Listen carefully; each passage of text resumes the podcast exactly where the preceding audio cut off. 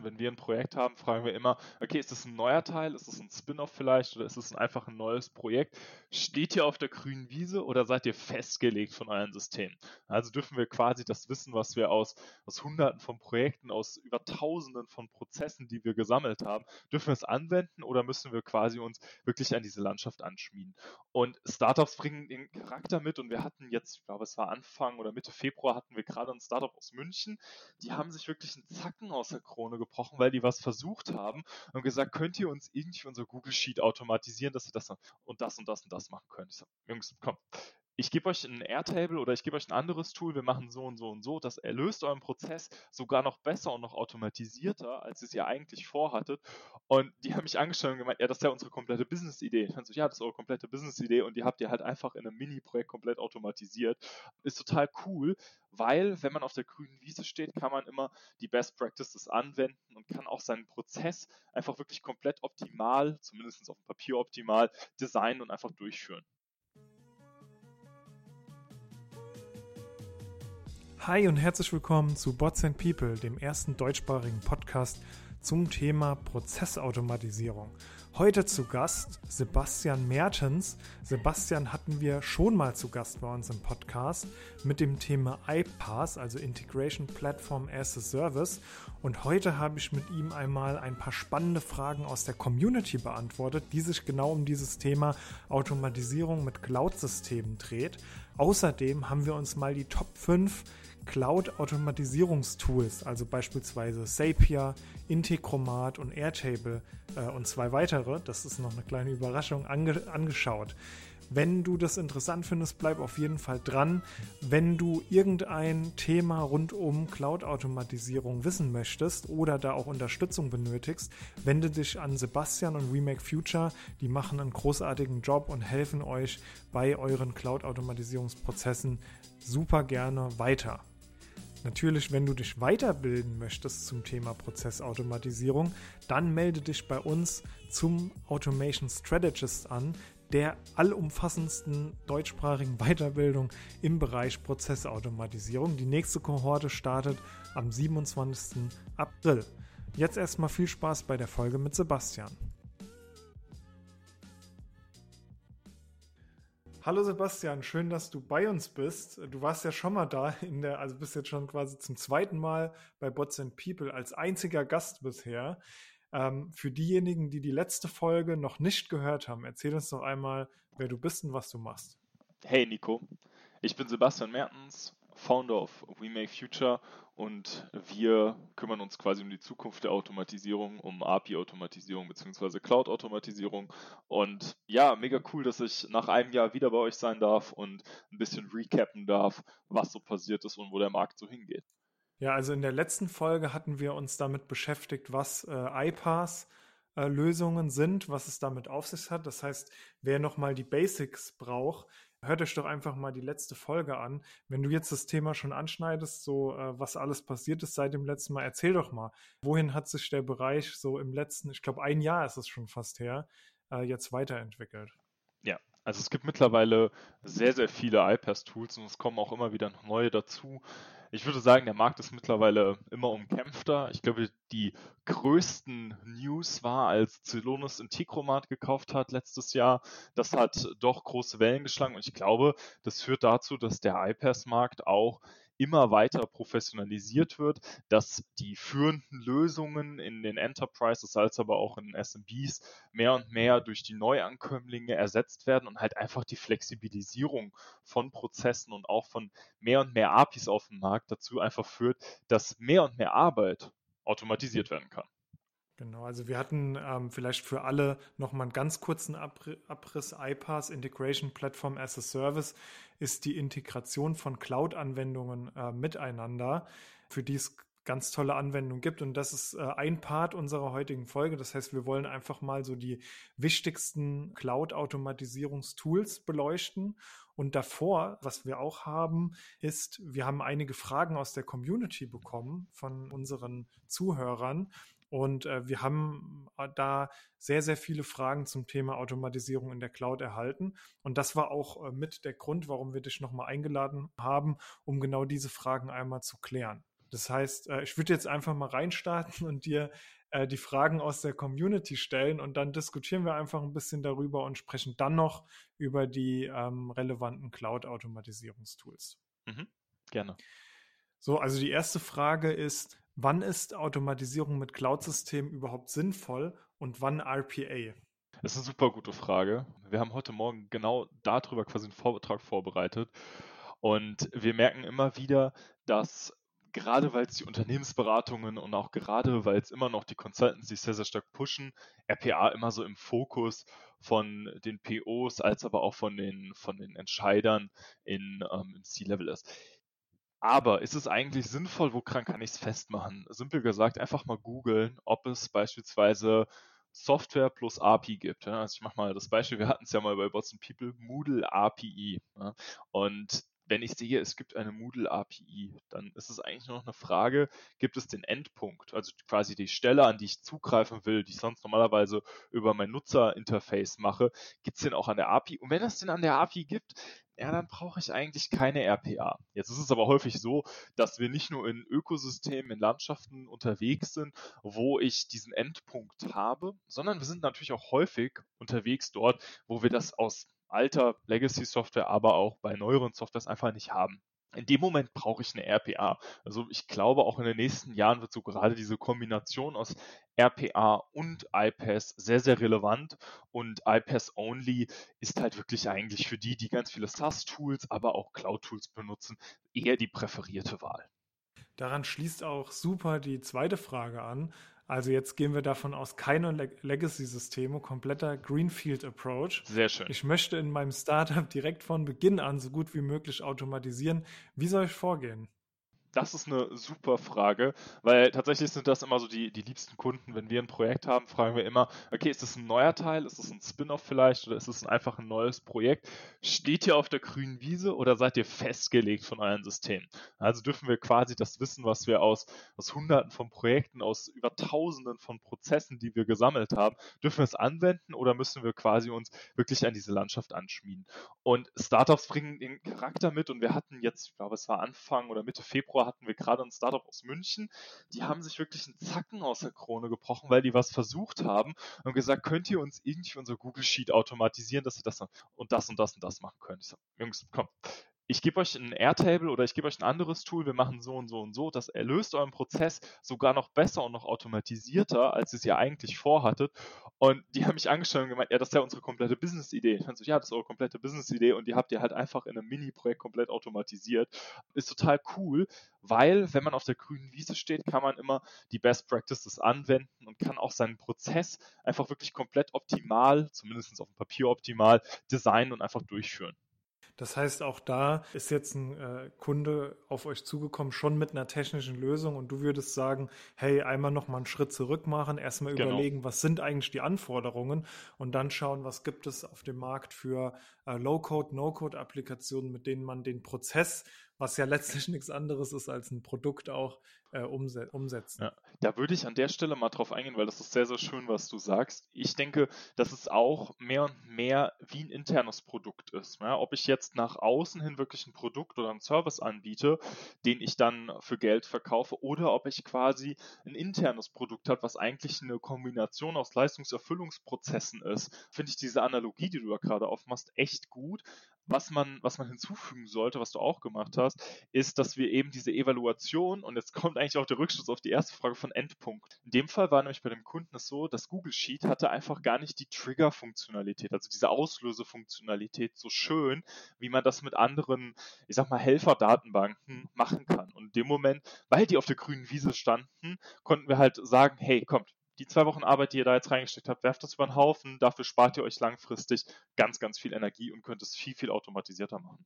Und ähm, gibt es auf Basis deiner Erfahrung so ein gewisses Toolset oder bestimmte Anwendungen, auf die man auch als Startup nicht verzichten sollte? Also was ist denn so der Grundstack, was, was ganz häufig ja. vorkommt an Tools? Was wir sehr, sehr häufig tatsächlich mittlerweile sehen, sind Low-Code und No-Code-Datenbanken, Das geht über Google Sheet hin zu Ninox, hin zu einer MongoDB, hin zu einem Airtable, bis tatsächlich wirklich vielleicht manchmal zu einem MySQL oder einem WordPress.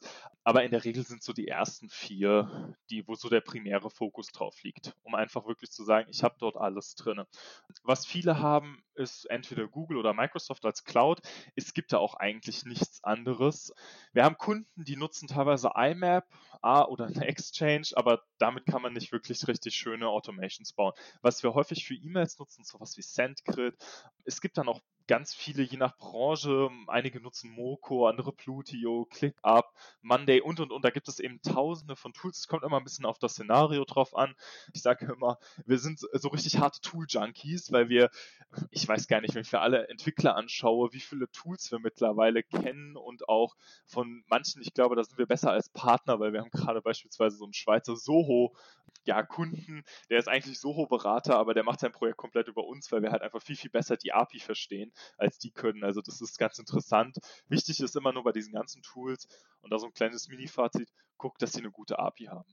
Das ist nochmal sehr schön zusammengefasst. Also was du gesagt hast, einmal ganz wichtig, eine Datenbank zu haben, die äh, von der aus, die sozusagen die Base ist, um äh, zu automatisieren, um Prozesse geschmeidiger zu machen äh, dann ein Kollaborationstool beziehungsweise E-Mail-Tool wie äh, Microsoft oder Google und wahrscheinlich dann noch ein äh, Automatisierungstool wie äh, Zapier oder Integromat, so als, als ich nenne es jetzt mal die heilige Dreifaltigkeit der, der Cloud-Automatisierung.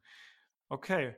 Ähm, und vielleicht daran anschließend, also jetzt, wir waren beim Startup, dann haben wir auch noch relativ viele Fragen bekommen, äh, was denn so coole äh, Tools sind oder die wichtigsten Tools äh, für KMUs, um Prozesse zu automatisieren. Ist das äh, das gleiche Set oder ähm, gibt es da noch Dinge darüber hinaus? Hm. Also wir merken tatsächlich, dass ähm, auch sogar vielleicht ein bisschen weiter Richtung Enterprise immer mehr Firmen Cloud-Tools nutzen. Ähm, das sind gar nicht so diese Big Player wie Salesforce, SAP oder oder oder, sondern auch viele nutzen auch schon einen Pipedrive, einen Monday. Viele nutzen einen Google Drive, viele nutzen einen Microsoft SharePoint oder Microsoft Teams.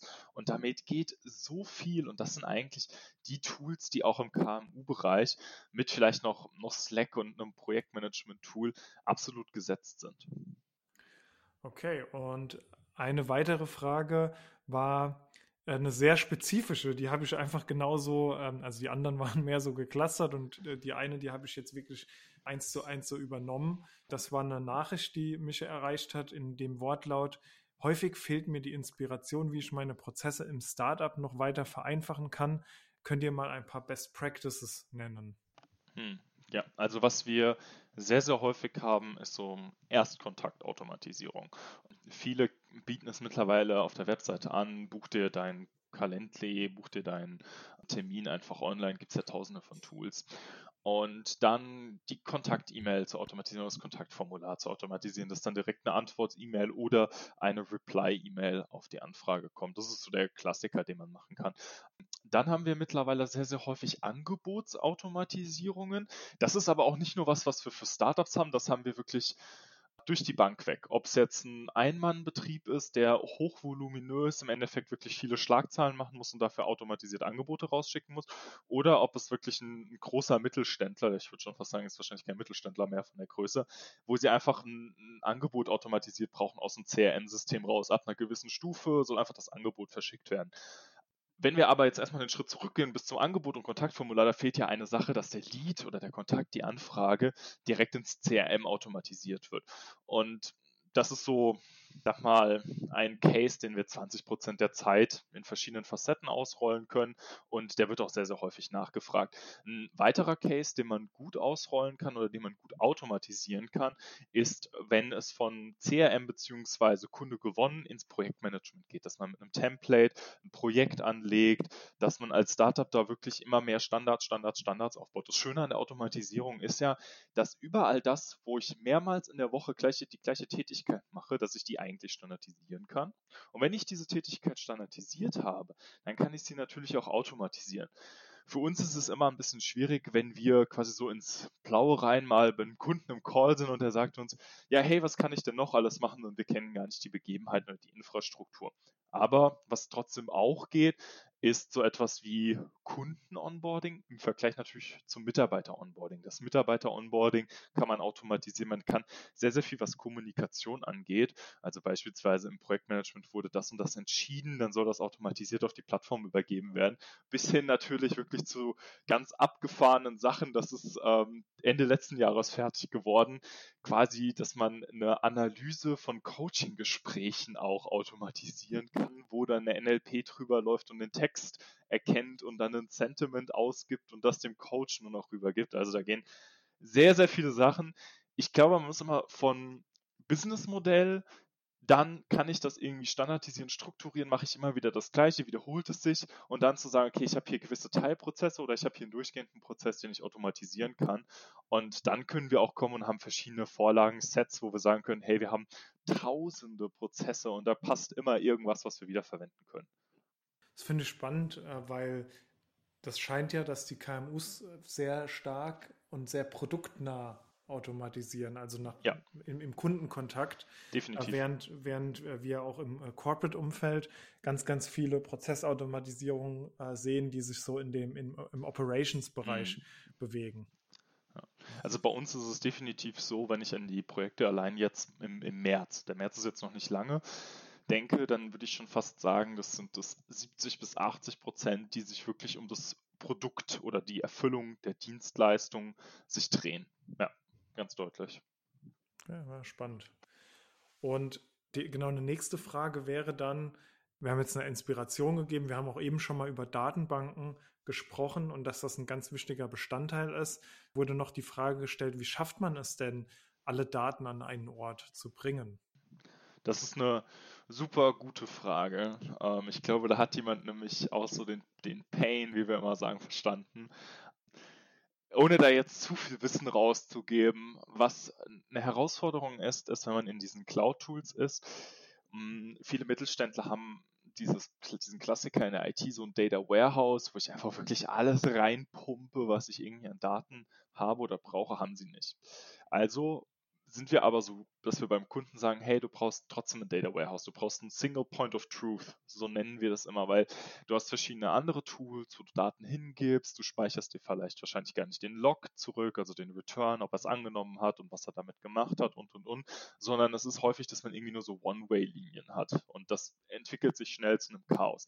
Also braucht man, und mich genau auch der Schmerzpunkt wahrscheinlich, einfach so eine Datenbank, die alles speichert, wo ich alles drin habe, wo ich im Notfall sagen kann, ich kann von dort aus rückwärts rechnen oder ich kann von dort aus im Notfall noch alles nachvollziehen. Und wenn ich so ein bisschen nach vorne blicke, wird dann natürlich auch so, gerade wenn ich jetzt Richtung Celonis gucke, damit auch noch in Zukunft mit Cloud-Automatisierung noch einiges möglich sein was kann ich dafür nutzen, um so ein Single Point of Truth oder so ein Data Warehouse oder so ein Mini-Data Warehouse aufzubauen? Wir neigen tatsächlich zu einer MongoDB ab einer gewissen Größe, weil wir einfach merken, das ist schön skalierfähig, da kriegen wir alles rein. Du kannst natürlich auch kannst natürlich das auch bei Azure machen. Ähm, mein Cosmo DB heißt die da. Ich bin mir aber da jetzt nicht 100% sicher.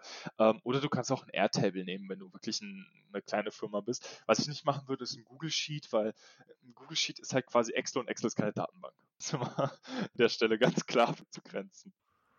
Okay, ja, ich denke, das äh, war auch nochmal eine sehr hilfreiche Antwort und hoffe, das hat geholfen.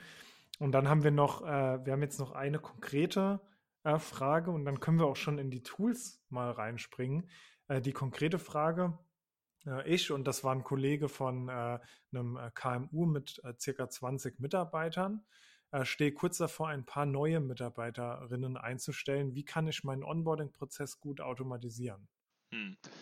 Wie kann ich das automatisieren? Ich fange mal ganz, ganz, ganz vorne an, weil es tatsächlich ein Produkt ist, was wir gebaut haben. Also iPass, um das auch einfach mal zu sagen, lohnt sich auch super gut, um Produkte zu bauen. Ja, ich ähm, kann auch den Namen nennen, weil wir mit denen öfters zusammenarbeiten. Das nennt sich Recruiting Ads. Und im Endeffekt schalten die Social Media Werbung auf Stellenanzeigen. Jetzt geht es darum, eine Schnellbewerbung oder Expressbewerbung auszufüllen. Und dort füllen die Vorname, Nachname, E-Mail-Adresse aus und Telefonnummer. Und damit kriegt dann der Bewerber direkt ein Typeform, beziehungsweise je nachdem, wir schicken auch andere Formulare, schickt er, bekommt er zugeschickt. Dann füllt er das Ganze aus. Also ich fange jetzt gar noch nicht bei Vertragsunterschrift, wie kriege ich den Kunden rein, äh, den Mitarbeiter rein, sondern ich kriege quasi beim allerersten Touchpoint schon die Automatisierung beigebracht. Und das macht sehr, sehr viel aus, weil ich überall auch konsistente Daten habe, ich muss sie nicht übertragen und so weiter. Ab dem Moment, wo er die Bewerbung dann erhalten hat ähm, und es ausfüllt, kann er hingehen und kann seine Daten hochladen, wenn die überhaupt benötigt werden. Und wenn das passt und so eine gewisse Matrix erfüllt, man kann auch den Bewerbungslauf, äh, den Lebenslauf auslesen, man kann das Zeugnis auslesen und und und und auch dann theoretisch eine automatisierte Absage senden oder eine Zusage zum Bewerbungscall. Dann findet der Bewerbungscall statt und dann passiert halt eine händische Interaktion, dass ich sage, okay, hat die und die Stufe im Interview erreicht, alles klar, kommt in die nächste, wo vielleicht der Head of Product mit dabei ist. Und dann, wenn er das, die Stufe, das sind halt zwei händische Stufen, dann geht es weiter zur Vertragsunterschrift. Jetzt kommt es darauf an, wie die die Verträge unterzeichnen wollen. Vielleicht kommen die physisch, werden die physisch ausgedruckt, dann müssen sie halt raus per Post, aber irgendjemand bekommt vielleicht immer Sana oder eine E-Mail oder, oder, oder auf jeden Fall bekommt jemand das To-Do zugeteilt. Hey, schick bitte den Vertrag raus oder der Vertrag Vertrag wird vielleicht automatisch ein DocuSign erstellt und wird dann rübergeschickt an den jeweiligen neuen Mitarbeiter oder kommenden Mitarbeiter. Und ab dem Moment, wo dann der Vertrag unterschrieben wurde, dann wird vielleicht in der Datenbank im zentralen System das Einstellungsdatum hinterlegt, vielleicht ein Personio oder oder oder. Und dann geht es eigentlich los, jetzt richtig so mit dem Onboarding. Aber davor, das war ja auch schon eine Journey. Das war ja wirklich, hey, ich habe meinen Job bekommen, es war alles digital, ich fühle mich eigentlich richtig motiviert, weil ich bei einer coolen Firma anfange. So, also komme ich jetzt da rein und kann sagen, ähm, was erwartet mich am ersten Tag. Ich bekomme wahrscheinlich automatisierten Link zur Academy. Ich bekomme verschiedene Videos. Ich bekomme vielleicht ein Onboarding-Project. Das hat dann im Grunde die Idee, dass er sagt, okay, eigentlich ist ja quasi mein Onboarding wie ein Projekt. Ich habe verschiedene Meilensteine, die ein Mitarbeiter machen muss.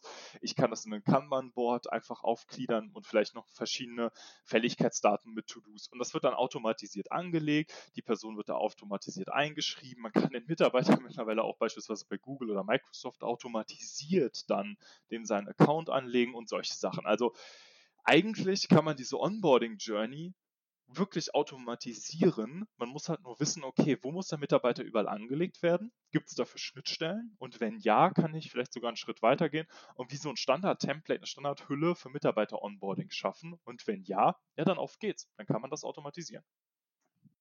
Finde ich super cool, auch dass der Onboarding-Prozess äh, bei eurem Beispiel jetzt äh, früher ansetzt, ne? also schon in der Recruiting-Phase, weil ähm, das befähigt ja dann auch die Unternehmen dazu, bereits mit den Mitarbeitern früher Kontakt aufzunehmen. Vielleicht ja. ab und zu schon mal so ein kleines, ähm, sogar äh, äh, Learning Nugget rüber zu senden. Ne? Man freut sich ja auch, wenn man. Ja, genau, genau. Und du kannst ja auch immer wieder mal so einen Teaser in eine E-Mail droppen. Du kannst den ja auch dann theoretisch in eine automatisierte, wie, wie beim Marketing, ja, du kannst in eine Kampagne reinschreiben und dann erhält er News rund um die Firma und und und und und und wird halt richtig stark intensiviert. Und das macht doch einiges aus. Ähm, was, mit was ich das einfach mal vergleichen möchte, weil du jetzt gerade so nach Produktbeispielen gefragt hast. Ähm, erinnerst du dich noch an, an diese PDF-Sache? Ja, wenn du wirklich, du hast einen, du hast ein neues PDF, was du erstellen musst. Ja, und du willst im Endeffekt jetzt hingehen und könntest das jetzt händisch bauen. Du hast eine Agentur, die macht das mit Photoshop, die fügt das alles hinzu oder mit InDesign und und und und und. Aber eigentlich ist es immer wieder ein wiederkehrender Pro Prozess und ich könnte theoretisch hingehen und könnte das wie in so eine Kampagne reinschmeißen und der Mitarbeiter bekommt dann immer das abgedatete neue PDF, was sich automatisch generiert mit den neuesten Firmeninformationen zugeschickt als Exposé. Und solche Sachen, also dann kann man auch nachher in der Automatisierung in einen automatisierten Prozess reingreifen. Und das macht dann echt richtig, richtig viel aus und ist super individuell. Ja, und da haben wir auch noch nicht über die ganzen Steuergeschichten gesprochen und so weiter, die sowieso immer das Gleiche sind. Äh, ich, muss, ja. ich muss auch immer lachen, wenn, also was heißt, ich muss immer lachen, das klingt jetzt so ein bisschen despektierlich, aber wenn ähm, Formula so Onboarding-Formulare dann äh, Felder beinhalten wie Vorname, Nachname und so und, und man sich denkt, okay, du weißt doch, wie ich heiße, du hast mich doch eingestellt. ja, genau das ist es halt, weshalb wir auch am Anfang, weshalb ich auch ganz vorne angefangen habe, weil die Daten, die die Person vorne einmal eingegeben hat, die werden durchs gesamte System gezogen und die werden in allen Formularen wieder benutzt, wieder benutzt, wieder benutzt. Und dadurch ist die Person direkt persönlich abgeholt. Mhm. Ja, und muss eben statt 50 Felder vielleicht nur fünf ausfüllen, ne? weil man den Rest schon weiß aufgrund der guten ja, genau. Basis. Ja, genau, genau. Ja, absolut cool. Okay, dann ich glaube, also wir haben jetzt so die äh, brennendsten Fragen aus der Community zum Thema Cloud-Automatisierung beantwortet. Ähm, vielleicht auch an die Zuschauer an der Stelle gerichtet, ne, wenn ihr, oder Zuhörer, Zuschauer ist falsch gesagt. Wenn ihr noch weitere ähm, Fragen habt, dann schickt die gerne an unsere info at botsandpeople.com Adresse äh, oder schreibt uns auf LinkedIn und dann können wir vielleicht nochmal eine, eine Special-Folge machen. Auch wenn ihr Fragen zu anderen Themen äh, habt, dann ähm, laden wir da ähm, auch äh, weitere Experten gerne ein, um eure Fragen alle zu klären. Jetzt, äh, wo wir dich aber schon mal da haben, Sebastian, haben wir uns auch noch überlegt, dass wir einmal so die Top Cloud-Automatisierungstools beleuchten. Und da haben wir im Vorfeld schon eine kleine Liste zusammengestellt. Äh, wir haben insgesamt fünf Tools. Okay. Und ähm, genau, ich würde, ich würde einfach mal mit, mit der äh, äh, Nummer eins äh, anfangen. Jetzt überhaupt nicht nach Wichtigkeit oder so geordnet, sondern einfach ähm, äh, mal so in der Reihenfolge abgearbeitet. Vielleicht können wir danach eine Reihenfolge machen. Ähm, also Nummer eins ist äh, Airtable. Kannst du vielleicht einmal nochmal erläutern? Ähm, hatten wir schon angeschnitten, ne, aber nochmal, was es ist und wann ihr es einsetzt. Hm, okay, also ähm, wir setzen es aktuell bei Firmen zwischen 1 bis 17.000 Mitarbeitern ein. Es kann jeder benutzen. Ähm, ich musste letztens lachen, weil, ähm, sagen wir mal, der größte Streaming-Anbieter der Welt ähm, hatte mit einem Kunden von uns einen, einen Call. Und dann sagte er so, ja, yeah, I got to do that in my Airtable. Und dann sagte der Kunde nur so, hä, was für ein, was für ein Ding? Und ähm, das war total lustig, weil ähm, der seitdem nie wieder einen Berührungspunkt, außer als er den äh, Call mit denen in Amerika hatte, mit Airtable hatte. Und dann hatten wir ihm im Call gesagt, ja, ist doch gar kein Problem. Dann machen wir ein Airtable und machen einfach den in Airtable quasi den MVP und holen uns alle Daten über die API und und und und und. Dann meinte er nur so, ah, okay, I get it, ähm, warum die in Amerika eigentlich quasi alles mit diesem Airtable gemacht haben. Und ähm, die haben auch im Vergleich zum letzten Jahr, also die haben wirklich super viele Features hinzugepackt, weshalb du auch in Airtable mit Automations arbeiten kannst. Du kannst, ähm, aber diese API ist halt einfach super cool. Du hast jeden Datensatz mit einer eigenen ID. Also damit geht richtig, richtig viel und du kannst sehr, sehr schnell ein Prototype einfach rausbringen, als aber auch eine gewisse Grundlage bauen. Man muss das Limit sagen, 50.000 Records, danach ist Feierabend. Ähm, aber bis zu 50.000, ich sage immer, wer 50.000 Kunden in der Datenbank hat, die zahlen, ja, der hat auch genug Geld, das Custom zu developen. Okay, und bis dahin Airtable eine super Alternative. Auf jeden Fall. Ja, ja, perfekt. Also gut, äh, Tool, Tool Nummer eins, also Airtable als Datenbank, von der aus mit einer ganz tollen Schnittstelle viele Automatisierungen möglich sind. So, dann, äh, dann würde ich einmal äh, überleiten zu Integromat. Nummer zwei. Ja, Integromat. Also ist mittlerweile eigentlich unser Favorit. Ähm, eigentlich. Es gibt natürlich weniger Apps als im Vergleich zu Zapier. Jetzt kommt aber immer das, was auch der Integromat Partnermanager sagt. Ja, aber ähm, es geht nicht darum, wie viele Tools man hat, sondern wie gut die Tools implementiert sind. Und da muss man ganz klar sagen, Integromat ist da meiner Meinung nach Marktführer, weil die wirklich die Tiefe an Applikationen ähm, abdecken und wirklich auch schauen, dass sie wirklich die Breite an Endpunkten treffen. Und da ist halt Zapier häufig eher so ein bisschen, ja, wir haben zwar 3000 Apps, aber im Endeffekt, wenn man hingeht und es gibt jemanden, der hat das mal aufgearbeitet, hat Integromat mittlerweile mehr Endpunkte als Zapier und ist dadurch natürlich, was das Thema Automation angeht, viel, viel besser unterwegs, weil nichts nervt mich mehr, als wenn ich quasi den gesamten Prozess in Zapier drin habe und auf einmal kann ich ihn nicht fertig machen. Ähm, soll jetzt auch kein Vergleich zwischen Integromaten und Zapier sein, aber es ist halt einfach das, was wir häufig merken. Ähm, was wir bei Integromaten nicht so toll finden, wir, wir können leider keinen Code ausführen. Wir haben mittlerweile Wege gebaut und einen Haufen, ich sag mal, Custom Development drumherum gebaut um Integromat, ähm, was uns auch so ein gewisses Alleinstellungsmerkmal einfach gibt, wie wir Code ausführen können, wie wir verschiedenste Kinderkrankheiten ähm, lösen können und wie wir es halt einfach damit auch wirklich hochskalierfähig machen und echt richtig stabil. Und das ist etwas, das kann so, kenn, kennen wir von den anderen Tools nicht. Ähm, es gibt zwar ein, zwei, auch die im Enterprise-Umfeld sind, die schon sehr, sehr stabil sind, aber was so im, in dem Preissegment oder für die Zielgruppe Stabilität und Skalierfähigkeit angeht, würde ich sagen, ist Integromat echt the way to go. Mhm, okay, und für, vielleicht für alle, ähm, die nochmal abgeholt werden äh, wollen, also Integromat ähm, ist ein äh, Integration Platform as a Service Tool, mit Hilfe dessen Cloud-Anwendungen Cloud miteinander visuell zusammengebaut werden können. Kann man es so vereinfacht äh, darstellen, Sebastian? Yes, kann man. Passt, ne? Genau, und was du sagst, finde ich, finde ich ganz spannend. Also sozusagen Zapier verbindet mehr Tools, also zum Beispiel äh, sagen wir, von äh, einer HubSpot, ähm, von einem HubSpot CRM-System zu einem äh, Outlook beispielsweise, kann man verknüpfen, kann man sagen, äh, alle Leads, die angelegt werden, bekommen eine E-Mail. Stellt sich jetzt noch die Frage, warum man das nicht direkt aus HubSpot macht, aber nur als, als Beispiel gedacht. Und ähm, jetzt kann es aber sein, dass äh, bei Zapier da äh, deutlich weniger geht als bei Integromat. Also über Zapier kann man beispielsweise dann eine Mail raussenden, aber in, über Integromat könnte man dann zusätzlich noch ähm, ja, die Signatur ändern und, und, und was auch immer. Also einfach mehr machen. Beispiel, ja. du kannst keinen Dateianhang in der Outlook-App hinzufügen. Ähm, bei Integromat schon. Ja? Also du schickst jetzt quasi deinem HubSpot-Account quasi dein Exposé. In Zapier schickst du ihm einen Link zum Exposé. In Integromat kannst du ihm direkt die PDF-Datei schicken. Und das sind halt einfach so Limitationen. Wenn jetzt der Kunde natürlich das unbedingt wollen würde mit der PDF, wäre halt nicht möglich. Wir könnten einen Custom API Call machen, aber das macht es halt einfach wieder komplizierter und nimmt dir quasi das, die, die Geschwindigkeit aus dem Development. Okay. Also wir haben jetzt im Prinzip schon Tool, äh, Tool 3 angeschnitten, ist äh, Zapier. Ich glaube, da müssen wir jetzt auch nicht mehr näher drauf eingehen. Also im Prinzip äh, wie Integromat, ein bisschen weniger visuell, äh, mehr Apps, aber weniger Endpunkte, um das mal so zusammenzufassen. Und ähm, dann wäre nämlich noch das Tool Nummer 4 in unserer Liste Power Automate. Oder Power Platform vielleicht den Überbegriff zu nennen. Ja, von Microsoft. Ähm, es finde ich so auf dem gleichen Level wie Zapier, ist gut. Ähm, gerade wenn man im Microsoft-Universum ist, ist Power Automate richtig cool. Jetzt kommt es aber, es ist einfach nicht so, nicht so einfach, es ist nicht so schön damit zu bauen. Ähm, man muss häufig sehr, sehr viel Logik reinstecken, muss viel Try and Error machen.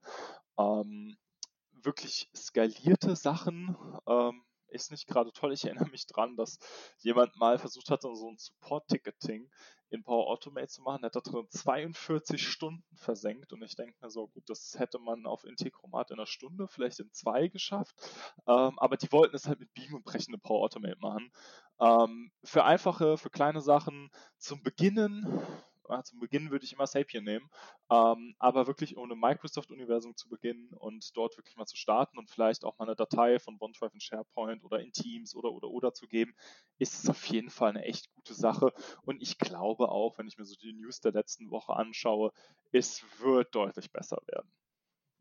Mhm, genau, also vor kurzem ja auch die Schlagzeile, dass äh, das RPA, die RPA-Komponente ähm, jetzt äh, in Windows for free mitgeliefert wird, was natürlich jetzt die äh, klassischen ja. RPA-Anbieter gerade mit den Attended-Bots äh, zum Schwitzen bringt, denke ich. Ja, also ich freue mich super drauf, weil es ist für uns, ähm, wo 100% der Kunden quasi Windows nutzen, ähm, die irgendwas mit RPA brauchten, ähm, mhm.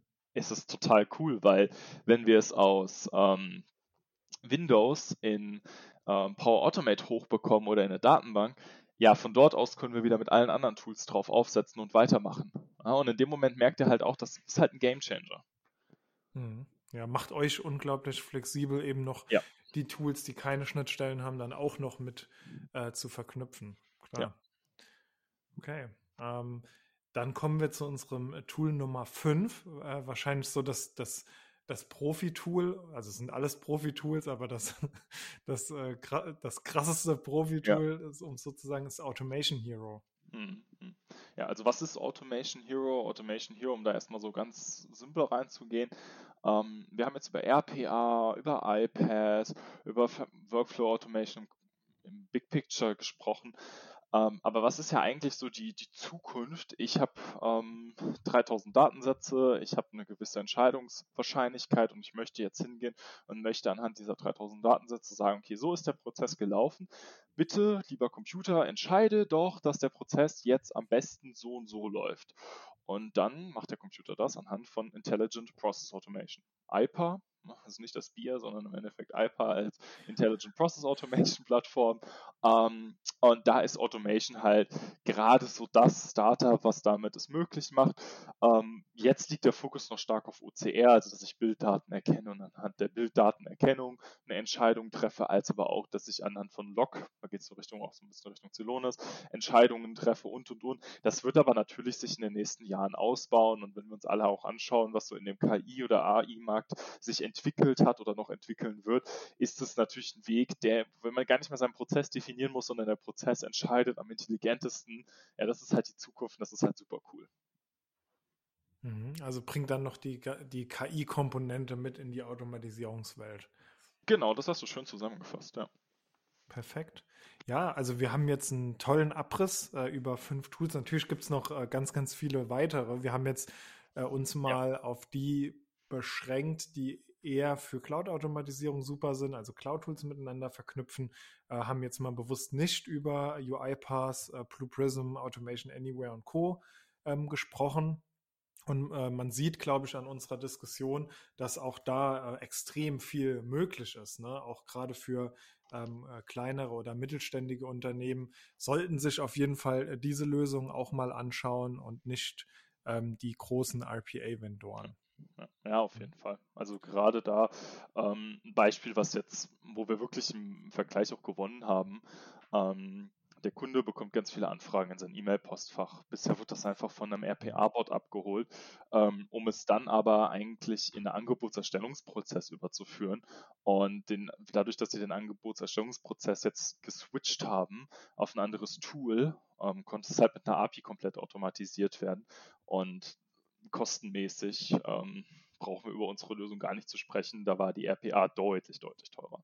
Ja, ja, auch wenn man sich solche Tools ne, wie Integromat oder Airtable ähm, anschaut, ich weiß gar nicht genau, was die kosten, aber 20, 30 Dollar ja, wahrscheinlich ja, im ja, Monat. Ja, genau. Also ich, ich hatte auch das Gefühl, der Kunde hat uns ein bisschen ausgelacht, als wir ihm gesagt hatten, ja, wir brauchen dafür 20 bis 30 Stunden und dann äh, ist das ready to go. Und das war quasi so bei den anderen ähm, wir kommen mal vorbei, wir gucken es uns mal an. Ja? Und, und ähm, bei uns war es halt schon, naja gut, es ist quasi fertig. Klar, Testing und so kommt vielleicht noch hinten dran, wenn da noch ein paar Sachen auffallen. Ähm, aber an sich geht gerade so, was das Thema E-Mail und E-Mail-Kommunikation und E-Mail-Automatisierung angeht, geht da super, super viel. Oder ein anderes Beispiel, ähm, Support bekommt E-Mails in sieben Sprachen und das muss richtig zugewiesen werden super toller Fall einfach für, I, für IPA als aber auch für iPass. Ich erkenne die Sprache, ich erkenne vielleicht schon ein paar Muster, vielleicht ein Sentiment, vielleicht aber auch einfach nur solche Sachen wie Widerruf. Ja, und dann kriegt der Kunde direkt die Antwort mit, ja, hallo, vielen Dank für Ihren Widerruf, bitte füllen Sie das und das Formular aus, laden Sie noch ein Bild hoch und dann geht das direkt weiter.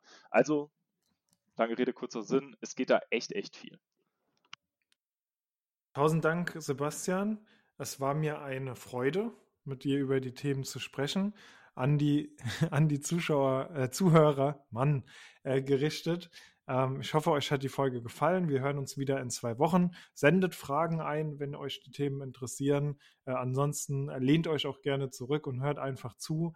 Ähm, happy Automating und wir hören uns bald wieder. Bis dann. Schön, dass du heute wieder eingeschaltet hast. Bald startet auch wieder unsere Weiterbildung zum Automation Strategist. Dort lernst du etliche Low-Code-Technologien von RPA über Workflow Automation mit Tools wie UiPath, Celonis, Power Automate und Signavio kennen. Dabei setzen wir auf Referenten direkt aus der Praxis und du wirst deinen eigenen Automation Case direkt während der Weiterbildung umsetzen. Der nächste Durchgang startet wieder im Mai. Wenn du spannende Gesprächspartner weißt oder Fragen hast, über die wir in unserem Podcast einmal reden sollen, dann melde dich gerne jederzeit bei uns unter info at Bis dahin, ciao!